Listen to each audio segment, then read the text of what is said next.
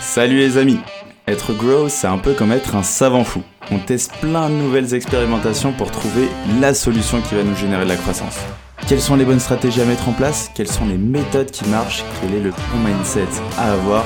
C'est l'objectif de Conseil de Growth, répondre à une problématique bien précise avec des solutions concrètes que tu peux implémenter dans ton business dès demain. Je suis Alexis Bouvet, cofondateur de la marque Tailleur et de l'entreprise Gross Hiring et je te souhaite la bienvenue dans ce podcast qui t'apporte un maximum de conseils pour booster ta croissance. Bonne écoute Bonjour à tous, bienvenue dans un nouvel épisode de Conseil de Growth et aujourd'hui on est en compagnie de JB, cofondateur de Eva Boots. Euh, c'est pas une nouvelle personne du coup sur le podcast, on l'a déjà eu au tout tout début, je crois que tu es arrivé dans les, euh, je pense les 15 premiers épisodes. Ouais, et tu es là. Ouais. exactement, et tu es la première personne qui revient sur le podcast. C'est quand même assez ouf. Ça y est. tu as réussi. C'est un plaisir. et, euh, et, notamment euh, bah, parce que tu as quand même euh, fait un exploit qui est quand même assez dingue, c'est que tu as réussi à générer un million d'ARR euh, en deux ans et à deux. c'est quand même assez fou.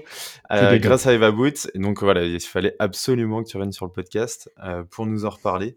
Parce que du coup, euh, il y a un an, tu m'avais justement expli expliqué comment toi, tu avais mis en place un funnel, etc. Donc je renvoie aussi les auditeurs à cet épisode qui est quand même super intéressant de voir le avant-après.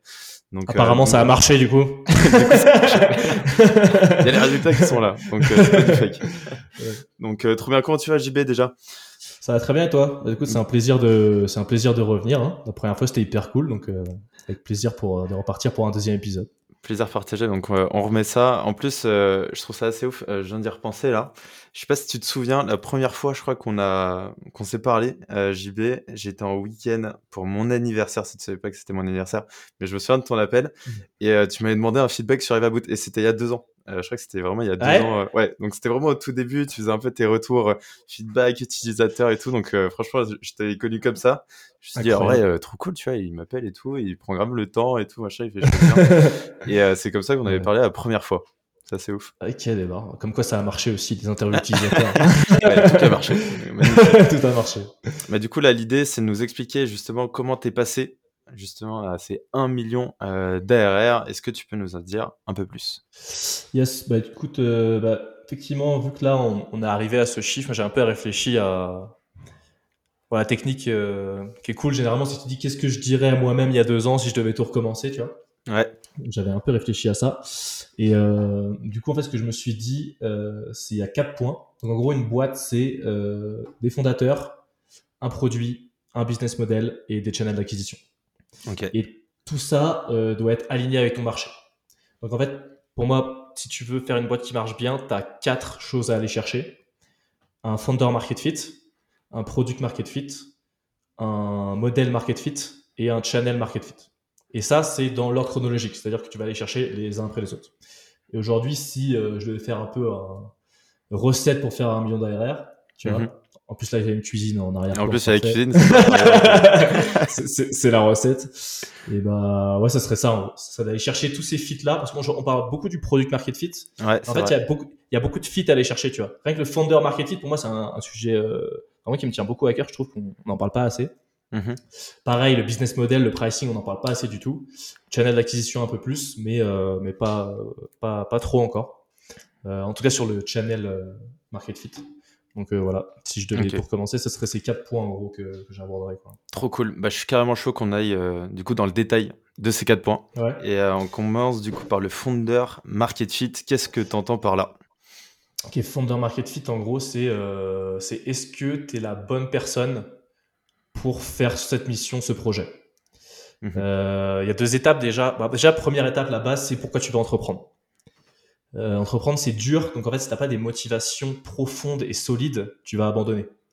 Typiquement, euh, là, tu vois, devenir entrepreneur, lancer une boîte, c'est devenu un peu stylé, tu vois. Mmh. C'est ah ouais, là, j'ai ma boîte, j'ai ma startup, etc. Tu peux, un peu, tu peux un peu faire le mec en disant ça, tu vois. C'est cool à dire. En, en soirée, c'est cool, tu vois. Mmh. Sauf qu'en fait, si tu, si tu bases euh, ton envie d'entreprendre sur euh, le besoin de reconnaissance des autres, euh, ça, c'est très, très faible comme, euh, comme ouais. motivation. Et euh, si, si jamais c'est ta seule motivation et dès que ça va devenir dur, tu vas abandonner. Donc déjà, quelles sont tes motivations à devenir, déjà à faire un projet? Donc pour moi, en fait, il y a besoin de reconnaissance, c'est bah, carrément trop, trop faible. Il y a trois trucs. Il y a trois trucs. Il y a, en gros, là, pour moi, il y a l'argent, argent, passion, impact, tu vois. Mmh l'argent, ça peut être une motivation en, soi. Hein. Il n'y a pas de, il y a pas de honte à avoir du tout. Mmh euh, tu es passionné par le sujet ou tu vas avoir un impact sur le, sur, euh, sur la société, sur le monde. Euh, je te donne un exemple. Typiquement, quand, quand j'ai commencé, tu vois, j'ai démissionné, j'avais pas le chômage, euh, j'avais 300 euros de prêt à rembourser par mois. Ces, mensualités, ces mensualités, elles allaient passer à 800 euros par mois en septembre. Mhm. Euh, donc la motivation euh, était facile à trouver. Il fallait que je gagne de l'argent très vite. Tu vois. et ça a été, euh, et ça a été, ça a été une super pression en fait parce que quand t'as pas le choix, c'est beaucoup plus facile. Tu vois. Mhm. C'est, imaginons t'es né, imaginons t'es, t'es blindé, tu veux lancer une boîte faut que tu trouves autre chose parce que tu as déjà l'argent en fait. Tu vois mhm. Donc, il euh, faut, trouver d'autres motivations. En gros, trouver, une, trouver des motivations solides déjà. Trouver déjà pourquoi tu veux entreprendre, ça c'est important. Et ensuite, la deuxième étape, c'est euh, est-ce que tu es la bonne personne pour ce sujet? Euh, Est-ce que tu vois, typiquement, il y, a des, il y, a des couples, tu vas dire, ah, ils vont trop bien ensemble, et l'autre, tu vas dire, mais qu'est-ce qu'ils foutent ensemble? Ça va pas du tout, ça marche pas. Tu, vois tu le ressens, et tu le ressens un peu de l'extérieur. Tu dis, lui, là, dans ce marché-là, bizarre, tu vois. Ça, il y a un truc mhm. qui colle pas. Et il y a, au contraire, d'autres gens, tu vas dire, ah, mais c'est une évidence, évidemment, qui fait ça. Euh, il, il, dire, il pue un peu le sujet, tu vois. Mhm, mhm. je te donne un exemple très concret. Première boîte que j'avais lancée, c'était une application de psychologie en ligne. Ça s'appelait Shambhala. Et en gros, ça te permettait de consulter des psychologues en ligne sur, un, sur une application. Ouais. Mais euh, en fait, du coup, nous, on faisait face à beaucoup de gens qui étaient euh, bah, dans une détresse, qui avaient besoin de conseils professionnels, etc. Et en fait, nous, on n'était pas du tout qualifiés pour ça, tu vois. Mmh euh, et, on se sentait un peu bizarre de, lancer un produit comme ça alors qu'on n'était pas psychologue nous-mêmes. Euh, et il y avait, tu vois, y avait, on sentait qu'il y avait quelque chose qui n'allait pas. Et au final, on a, on a fini par abandonner le projet parce qu'on s'est dit non, en fait, ça, c'est un projet, il faut que ce soit des psychologues qui le lancent, tu vois. Il faut qu'il y ait au moins un psychologue dans l'équipe. Parce que malgré, en fait, le truc, c'est, tu peux avoir des bonnes intentions. Nous, on avait des bonnes intentions, on voulait vraiment faire un truc qui aide les gens, etc. Mais tu peux avoir les bonnes intentions, mais pas être la bonne personne, tu vois. Mmh euh, et, c'est important en fait de trouver. Euh, et le secret, c'est en fait dans quel marché je suis, tu vois. De quel marché je fais partie déjà, tu vois. Mmh et là, typiquement, je m'étais pas forcément rendu compte, mais en fait, ça faisait, euh, ça faisait 4-5 ans que je m'intéressais beaucoup aux gros, que je testais des outils, je faisais des automatisations LinkedIn. À l'époque où tu pouvais ajouter 1000 personnes par jour. je jouais pas mal avec ce truc-là. J'avais des potes dans le gros, etc. Je m'étais pas forcément rendu compte, mais en fait, ouais, c'était un peu, avec le recul, une évidence de, faire un produit là-dedans parce qu'en fait, tes, euh, tes, clients potentiels sont tes potes, en fait. Mhm. Typiquement. Ou alors, tu règles ton propre problème. Tu vois, typiquement, nous, sur la psychologie, bah, on n'avait pas forcément besoin de ça, mais on l'avait fait quand même. Mhm. Et euh, alors que là, sur Everboot, c'était un truc, euh, c'était bah, Robin, quand il a créé le truc, c'était son propre problème. Et moi, je, m'intéressais au sujet aussi, donc je savais que ça intéressait les gens. Tu vois. Ouais. Donc, très important de trouver un, ouais, un truc pour lequel ce soit une évidence pour toi de, dans un marché dans lequel c'est une évidence de lancer un produit pour toi, dans lequel tu fais déjà partie en fait. Et ça, je suis assez d'accord, tu vois. Euh, je fais écho à, ce que tu dis. Moi, là, je suis en train de vivre exactement ça, tu vois, avec euh, Tailleur. Tu vois, c'est une boîte que j'ai créée et qui fait des costumes à base de matière recyclée. Donc, j'ai créé avec Paul. Euh, ça fait deux ans, deux ans et demi qu'on est sur le projet. On fait pas mal de protos, c'est un side et tout, etc. Mais en fait, là, on s'est rendu compte, mais en tout cas, moi, je me suis rendu compte que c'est beaucoup plus le B2B qui m'intéresse le marché euh, du digital euh, et pas du tout en fait le produit et euh, du B2C. Donc tu as totalement l'inverse mmh. de Tailleur. Et du coup, tu vois, j'en ai pas mal parlé avec Paul, etc. Et en fait, voilà, on s'est rendu compte que bah voilà, c'est pas ce type de marché que j'ai envie mmh. d'adresser et je serais pas le bon CEO, tu vois, pour mmh. porter cette boîte. Donc là, tu en es en train de trouver quelqu'un qui va me remplacer et ça fait totalement écho avec ce que tu dis. Donc ouais, je, je m'identifie vraiment à, à, à ça, ouais. Mmh. ça, bah, exemple parfait, c'est. En fait, potentiellement, tu vas bosser 10 ans sur le sujet. Parce que, tu vois, au moins, au minimum, euh, si ça marche, tu vois, si ça marche, ça peut durer, ouais, ça peut durer 10, 20 ans. Tu vois. Ouais. Donc, faut un truc sur lequel tu peux rester 10 ans sans t'ennuyer, tu vois. Donc, faut mmh quand même euh, que ça soit des trucs hyper profonds, hyper ancrés euh, dans tes motivations. Et mmh, du coup, ouais, quand tu as trouvé ça, on va dire, sur la partie Founders, j'imagine que bah, c'est le produit qui vient après. Et donc ce product market fit qu'on entend euh, beaucoup, un peu à droite à gauche, comment toi tu le définirais?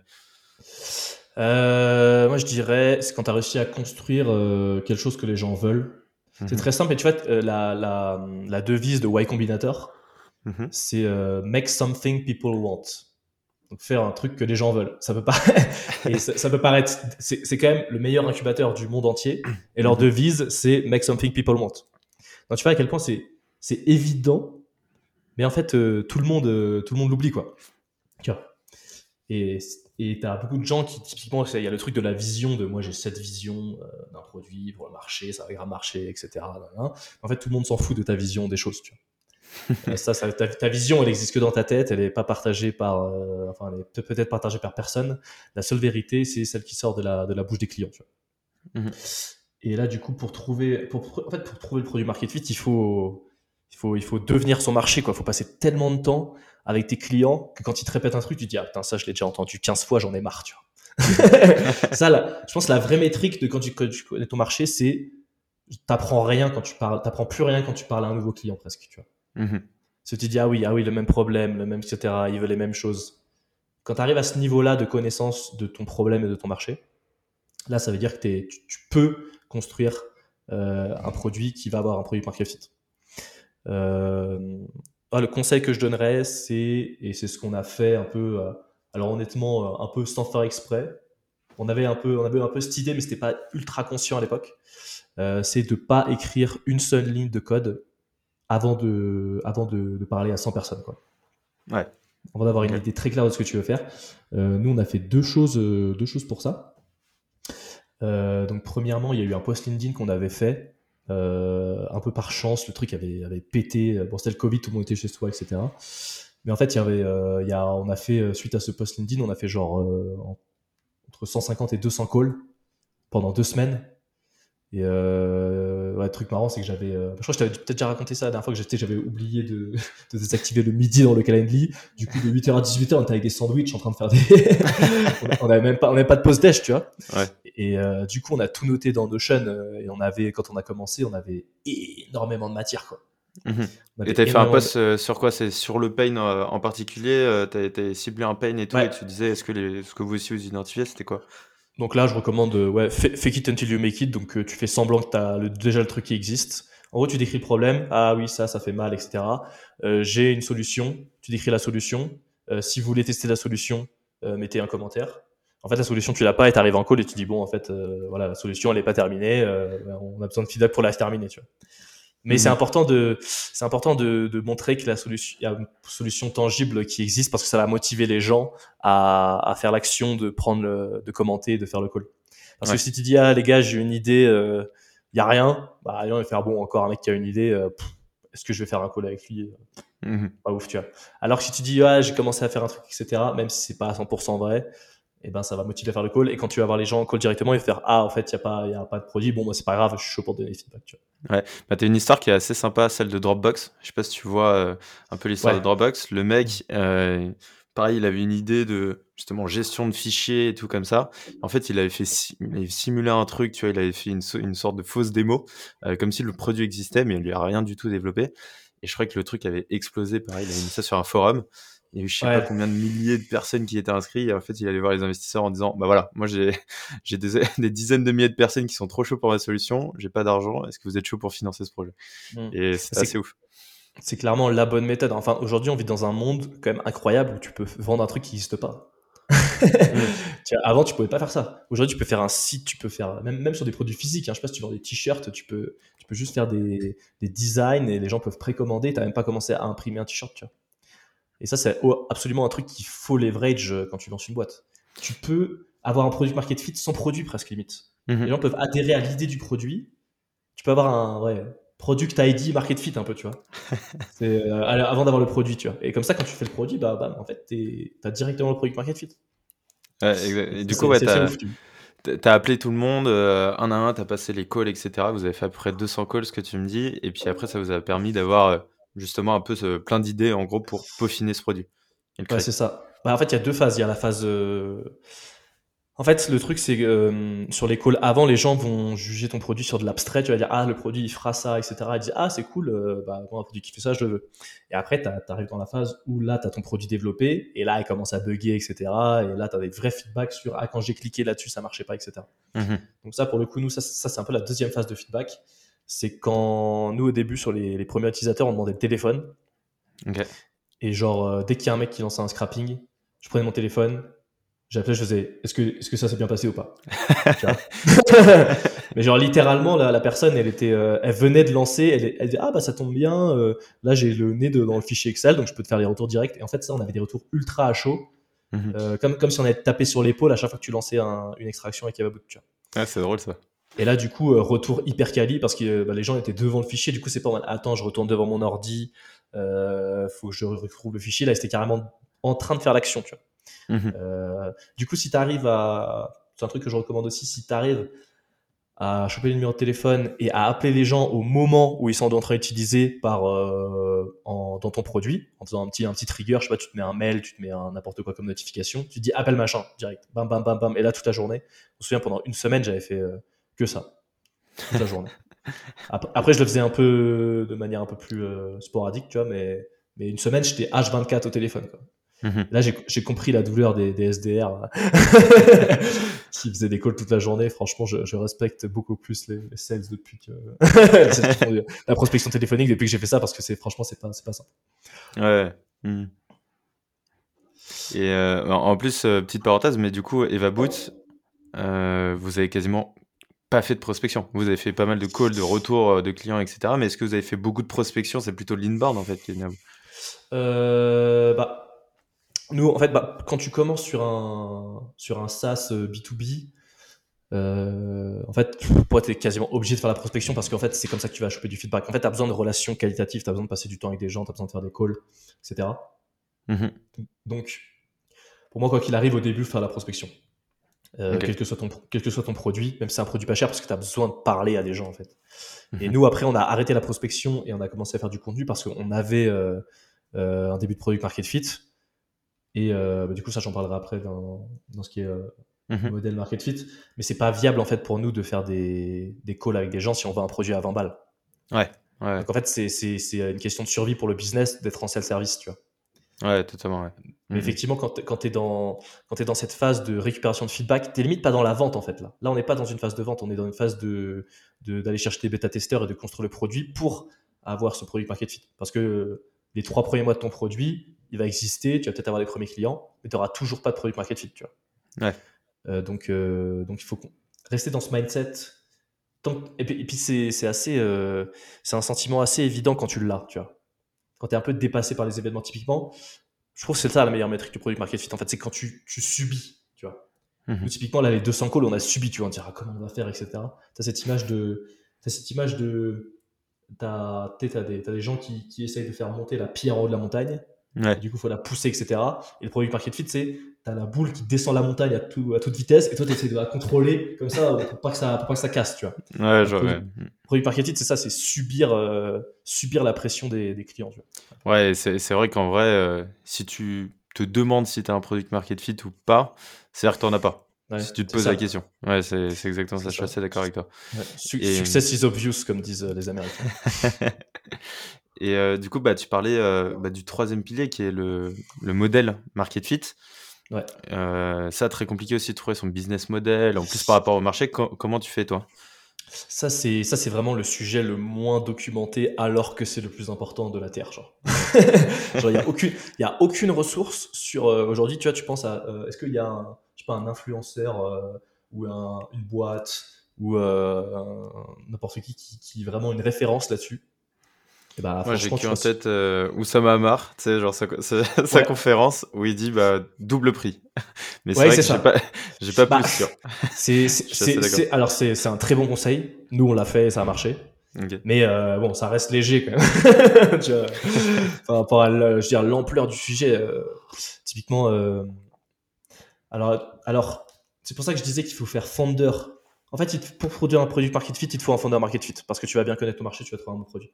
Pour trouver ton modèle euh, market fit, donc le business model qui va plaire à tes clients, il faut euh, trouver un peu son, produit avant, comment il va fonctionner, etc. Parce que ça va vraiment définir aussi euh, la manière dont tu fixes ton business model. typiquement, tu vois, je te disais, bah, bah, si tu, sens que ton produit va être self-service, il va être moins cher, etc. Si tu sens que ton produit, il faut un onboarding avec un humain, un sales, bah, il va être beaucoup plus cher. Tu vois Donc le produit a influé directement sur le, sur le modèle aussi. Mhm. Euh, donc je te disais qu'il y avait des personnes euh, qui étaient trop une référence sur le sujet. En fait, il y a une boîte aux États-Unis qui le fait, qui s'appelle Profitwell. Profitwell, ok bon. Profitwell, franchement, franchement, vous pouvez aller regarder leur blog. Ils ont fait plein de plein d'études sur comment pricer, etc. Et typiquement, ils ont fait une étude et je trouve que là, c'est hyper parlant c'est qu'en fait, ils ont fait une étude, c'est sur les trois, euh, donc les trois manières de faire grossir un business, qui sont l'acquisition, la monétisation, donc le pricing, et la rétention. Ils ont dit qu'est-ce qui se passe quand tu augmentes de, que tu fais un effort d'un pour cent sur chaque pilier? Bah, mhm. ils, ont dit, ils ont vu que quand tu fais un effort d'un pour cent sur l'acquisition, tu as 3% de croissance. Quand tu fais un effort d'un pour cent sur la rétention, tu as 6% de croissance. Et quand tu fais un effort d'un pour cent sur la monétisation, tu as 12% de croissance. Donc en gros, l'étude derrière ça, regardez sur le site de Profilway, c'est plus détaillé, mais euh, derrière ça, c'est qu'en fait, c'est que la monétisation est le levier de croissance le plus important, alors que c'est le plus sous-côté. Tout le monde est hyper focus sur l'acquisition, un peu moins sur la rétention qui devient un peu plus populaire, et euh, quasiment personne sur la monétisation. Et euh, après, ils ont fait une autre étude qui est marrante, c'est euh, bah, quel est le contenu qui est produit par les grosses et genre, ils ont fait une, étude de tous les, tous les posts euh, qui sont sortis sur des sites web de blogs, de boîtes, etc. Et tu as 70% des contenus qui sont sur l'acquisition, 20% sur la rétention et seulement 10% sur la monétisation. Mmh, mmh, mmh. Donc en gros, c'est le sujet le plus important, mais qui est le moins abordé. Et, et, donc, euh, comment, tu, comment, tu fixes un, comment tu fixes un bon pricing? Honnêtement, c'est assez chaotique hein, comme, euh, comme process. Il y a, y, a des pièges, y a des pièges à éviter, je pense. Déjà, c'est que quand tu commences, tu as toujours tendance à te sous-estimer. Mhm. Tu dis, euh, tu dis, ah, excusez-moi, je suis là, je viens d'arriver, je suis nouveau, mais vous inquiétez pas, je suis pas cher, je vais déranger personne, tu vois. Et euh, nous, typiquement, tu vois, le plan, aujourd'hui, on a un plan à 100 dollars, bah, il était à 29 au début.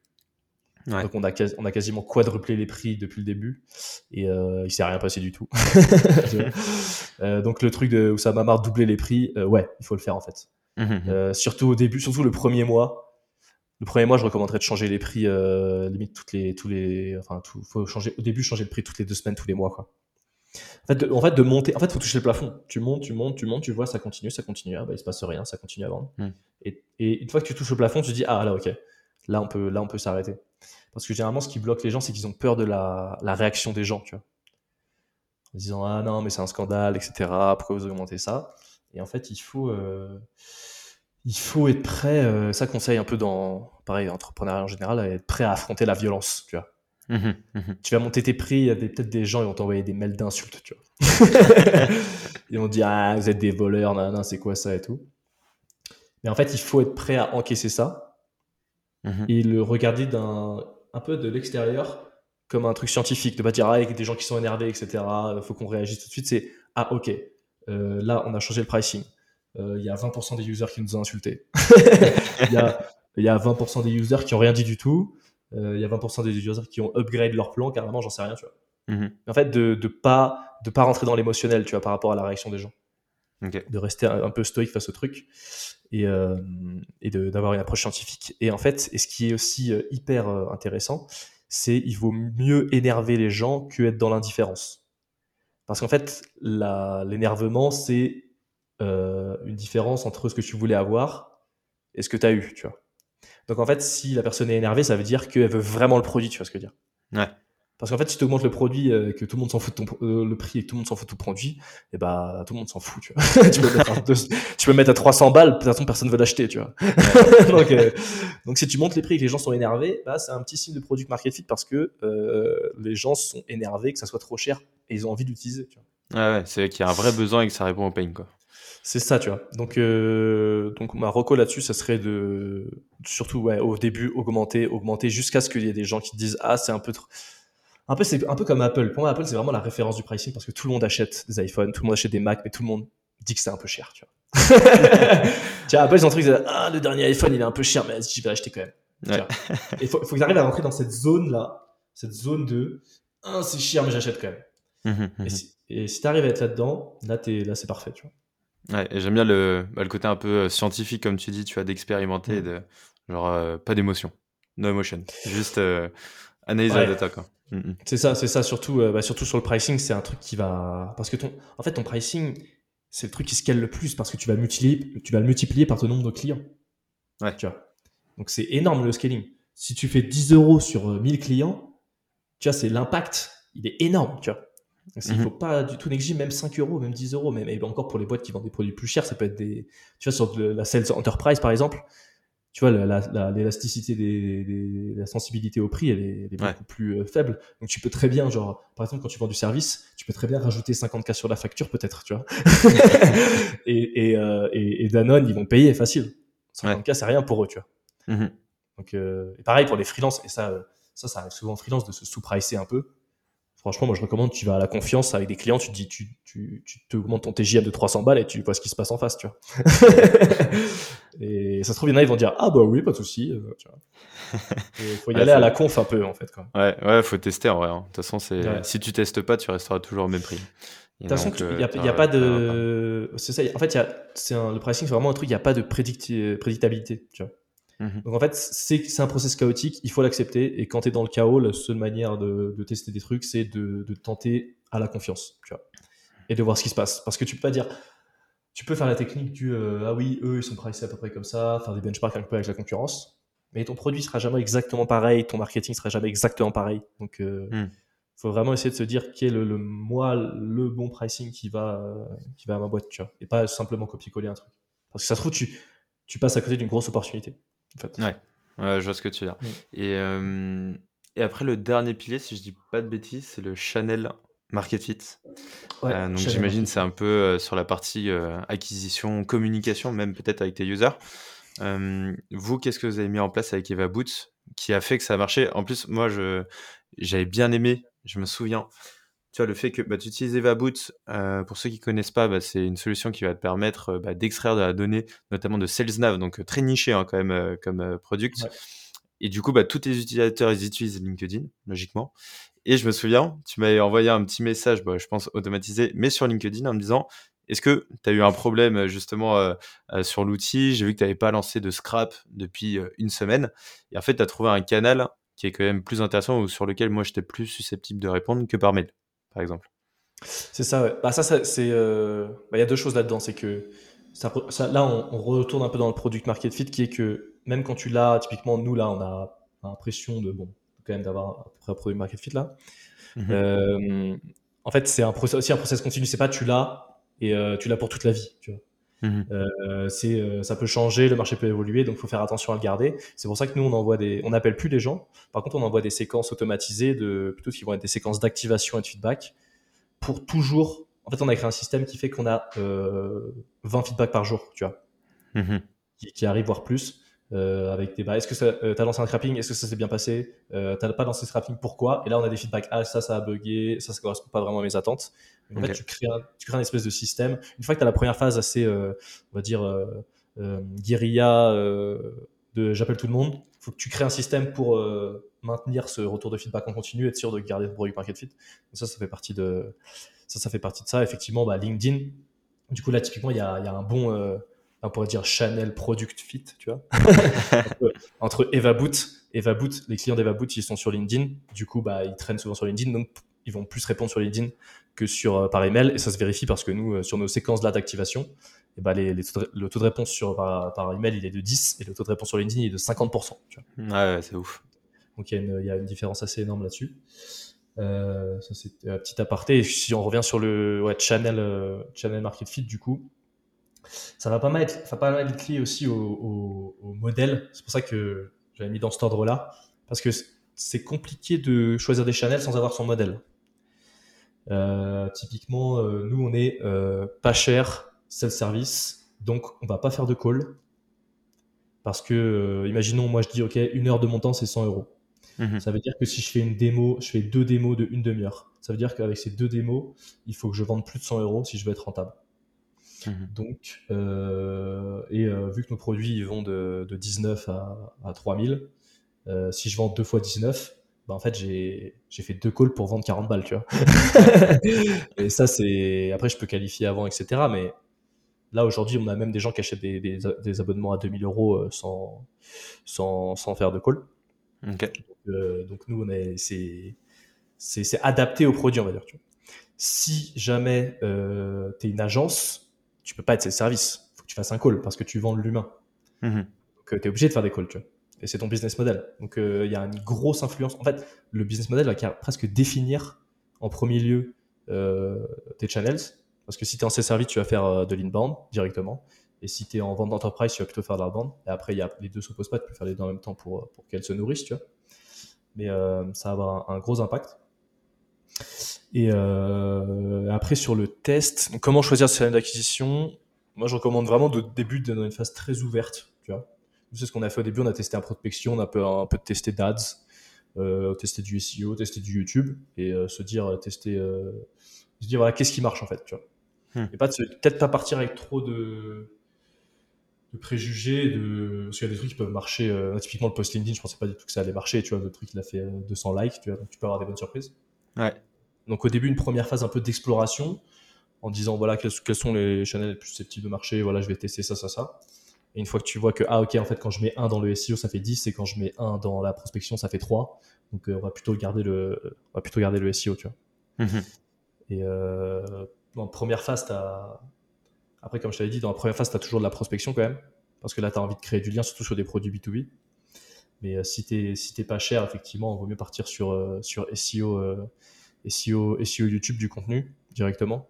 Parce qu'en fait, ce qui, est cool, ce qui est cool avec ça aussi, c'est que tu as Href, je me inspire pas mal d'Href sur l'acquisition parce que pareil, ils font c'est que du service et pourtant ils vendent des gros paniers moyens. Et ils ont, t'as Team Solo, le, le, le, celui qui s'occupe du marketing là-bas, il parle de pré-boarding. En fait, pré-boarding, c'est euh, t'apprends à utiliser le produit euh, avant de t'inscrire. Tu. Et en fait, le, tout ce qui est article, blog, etc. Nous, typiquement, t'arrives sur euh, tu arrives sur Evaboot, tu as déjà regardé la vidéo, tu n'as pas, pas d'onboarding, tu pas besoin de faire un onboarding dans le produit. Tu as vu 5 euh, vidéos où euh, je t'explique comment ça marche. Donc en fait, tu es mhm. déjà es éduqué avant de sign up. Tu vois ouais. Mm, mm. Et ça, pour un produit c'est service, euh, c'est pas mal. Ouais, et puis tu as, la version Href aussi, ils ont ce truc-là où tu peux, je crois qu'ils ont une version où tu mets un site internet, paf, ils te font un petit rapport en 2-2 mm. très rapide. ça, ça te permet d'utiliser un peu l'outil. Tu sais, tu vas utiliser une fois, tu vas fermer la page et et tu vas plus jamais le voir. Et puis après, deux, trois semaines après, tu vas te dire, ah ok, bah, en fait, il me faudrait peut-être un logiciel. Et tu te souviens que tu avais testé déjà le produit et c'est vrai que tu es assez sensibilisé. Déjà, Evaboot, c'est pareil, tu as ce système de crédit aussi un peu avant. Et puis même, comme tu disais, tu fais énormément de contenu. Un petit hack que j'avais bien aimé aussi euh, de ton côté, c'est pour, euh, parce que à savoir, tu as 80%, je crois, de tes users qui sont euh, aux États-Unis. Mais en tout cas, anglais, anglophone. Ouais, ouais, anglophone. Ouais. ouais. Et du coup, bah, tu as traduit tous les SEO que tu as fait euh, en, France, entre guillemets en français, euh, en anglais, en espagnol, dans d'autres langues, etc., pour toucher les autres marchés. En fait, c'est aller assez rapidement, ce que tu m'avais dit. Ouais, bah là, tu vois, les autres langues, ça représente à peu près 15% du trafic, je crois. Et effectivement, bah, c'est en fait, c'est assez simple. Hein. Si, si, des gens recherchent un truc en anglais, il y a forte chance que ça intéresse les Espagnols aussi, tu vois. on n'est pas si différent que ça, tu vois. Euh, donc effectivement, bah, ça scale, euh, l'inbound, ça scale. Euh, c'est vraiment, c'est l'outbound, c'est vraiment fait pour les boîtes qui ont besoin de créer du lien, qui ont besoin de personnaliser leurs produits ou leurs services à la personne en face. Mais sinon, euh, si tu es un SaaS, en fait, je vois beaucoup de, de, de, de SaaS qui, qui, font des démos pour vendre des, ouais, des produits à 50, 100 balles, etc. Mais euh, tu n'as pas, pas forcément besoin de, ça, en fait. Tu vois. Le lien émotionnel, tu peux le créer, parce que là, souvent l'objection, c'est ah oui, mais créer du lien avec le client, etc. Mhm. Mais euh, si tu si as, si es, justement, si une chaîne YouTube et que les gens ils te voient, etc., tu peux arriver à recréer ce sentiment de proximité euh, via la vidéo sans forcément faire de call, euh, sans forcément faire de call à chaque fois, tu vois. Ouais, autrement, que ce soit plus scalable. Mhm. Moi, c'est vraiment, c'est le conseil, c'est faites de la prospection que si vous êtes obligé. en fait, c'est ça. Tiens. Parce qu'en fait, il y a, y a beaucoup de, si tes mots-clés sont pas tapés dans Google et que c'est cher et que c'est personnalisé, bah oui, là, t'as pas le choix, en fait. Mm pas le choix parce que les, typiquement pour les, il y a un cas où, par exemple, si tu es ces services, mais que, enfin, tu veux ces services, mais que tu es un produit trop innovant, on va dire, tu es vraiment, euh, les gens cherchent pas la, les gens cherchent pas ça sur Google. Il faut que tu leur fasses découvrir, tu vois. Mhm. Là, tu es obligé. Nous, typiquement, tout le monde tape comment utiliser un navigateur, comment exporter des leads, etc. Donc, on a juste à prendre euh, l'intérêt qui existe déjà. Mmh. sur, des, sur, sur, des produits, euh, sur des logiciels qui vont être, euh, qui vont être plus révolutionnaires, on va dire. Tu vois. Là, il faut faire, faut faire, découvrir aux gens. Donc là, tu es un peu pareil, obligé de commencer vers la phase de progression ou d'ads à mort. Tu vois. Et, du coup, ça dépend aussi. tes channels d'acquisition vont. Bah, c'est là, là où le channel market fit, typiquement, tu vois. Parce que est-ce que ton euh, market, il est aware, tu vois, pour dire plein de mots anglais, est-ce que, ton est-ce que ton market, il est problem aware, solution aware? Nous, tu vois, notre, euh, notre marché, il est très solution aware. Mhm. Il sait, sait qu'il y a des scrappers, il sait qu'il y a des automatisations, etc. Il va les chercher, il va taper sur Google. Peut-être tu as d'autres marchés qui sont juste euh, problem aware. Tu vois, ils savent qu'il y a le problème, euh, mais ils savent pas forcément, ils connaissent pas les solutions précisément. Et tu as mm. des marchés qui sont carrément, ils sont pas problem aware. Tu vois, ils savent pas qu'ils peuvent gagner, euh, ils peuvent économiser 10 000 euros par mois sur tel sujet. Ils savent pas en fait. C'est en dehors de leur cerveau.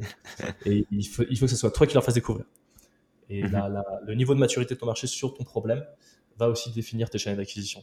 Et typiquement, le SEO YouTube, c'est un truc très solution aware.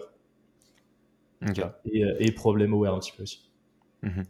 En vrai, c'est ultra intéressant. Euh, même bah, là, je pense que la réflexion que tu as dû faire de ces, euh, ok, je fais la rétrospection, bah, l'introspection de ces deux ans, tu essayes d'en faire des systèmes là justement, et je vois que toi, tu es très tourné aussi un peu système.